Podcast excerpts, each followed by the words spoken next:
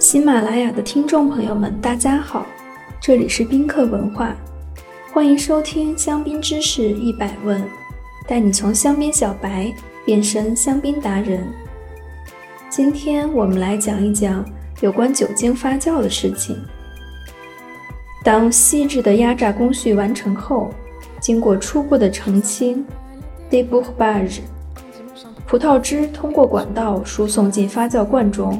准备进行酒精发酵过程。香槟酿造的前半段工艺基本与白葡萄酒的发酵相似。就原理上来看，酒精发酵并不是一个太复杂的过程。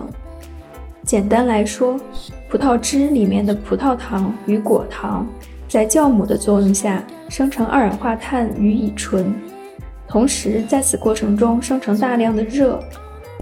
由于中间产物丙酮酸需要在无氧条件下生成酒精，所以酒精发酵或者说是糖酵解过程是在无氧条件下进行的。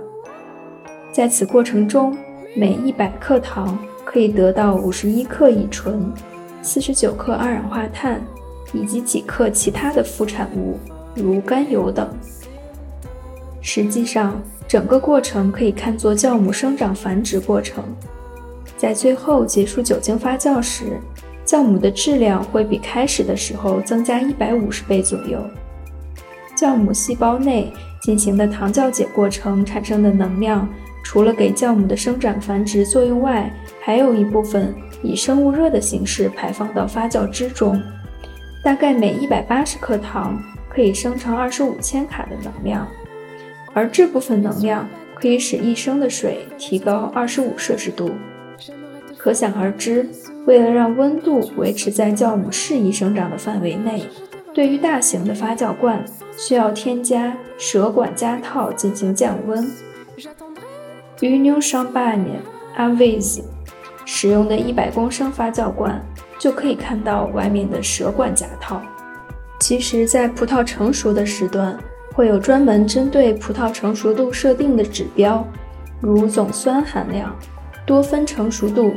潜在酒精度 （DAB）、Degree Alcoolic Potential 等等。潜在酒精度的测定，相信大家看过一些葡萄酒电影或者纪录片，应该都清楚。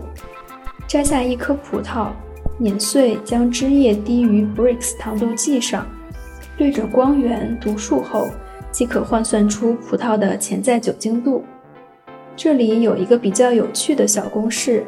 有助于快速换算糖度与酒精度的关系。每十六点八三克每升的糖折合一度的酒精，即一点六八三 Brix 糖度等于一度的酒精。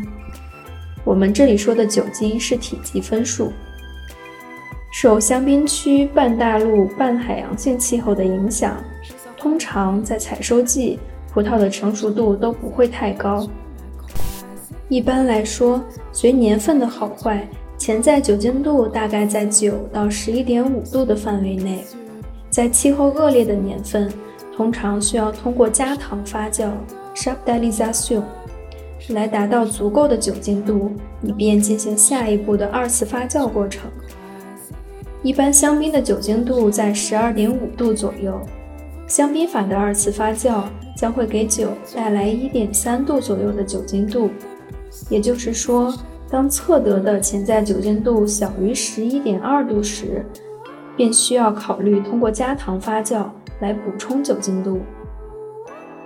作为酒精发酵的功臣，酵母存在于自然界的每个角落，在葡萄皮表面的那层果霜里，便包含了许多不同种类的酵母。然而，对于酿酒工序来说，并不是所有的酵母都适合酿酒。对于酒精发酵，我们希望酵母能够尽可能的将所有的糖完全发酵，并且在此过程中不产生异味。现在还在使用天然酵母发酵的，除了那些大胆的生物动力法酒庄外，已经十分罕见。为了保证发酵高效、安全的进行，大部分酒庄都采用人工筛选培育的菌株来进行发酵。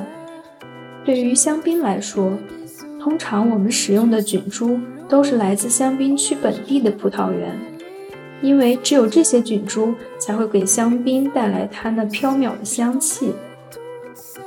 商品化的酵母是处于脱水的干活状态，干活指的是干燥而保持活性。由于酵母为真菌，此状态下多以孢子的形式存活，所以我们使用的时候需要将其再次活化。具体操作也十分简单，算好添加量，即十克每公升。后将其添加到装着水与葡萄汁混合物的小桶里面活化一小时，随后将所有混合物倒入发酵罐即可。为了避免温度太高导致酵母失活，发酵过程中的温度会控制在十六到二十摄氏度左右。处于这样的发酵温度下，酒也会变得越发的精细。整个发酵过程会持续十到十五天。在此过程中，还需要监控以下指标：温度、发酵的速度、香气的形成、味道、色调以及发酵之密度。酒精发酵可以说是酿造成败的关键。然而，对于香槟来说，酒精发酵后的酒只能被称为基酒 （vin de base），这只是香槟迈上精细优雅之路的起点。今日教大家酒精发酵的法语发音：fermentation alcoolique，fermentation alcoolique，fermentation alcoolique。你学会了吗？如果听友们有关于香槟知识的小问题，欢迎在评论区互动，也可以关注宾客文化公众号，发现更多香槟的资讯。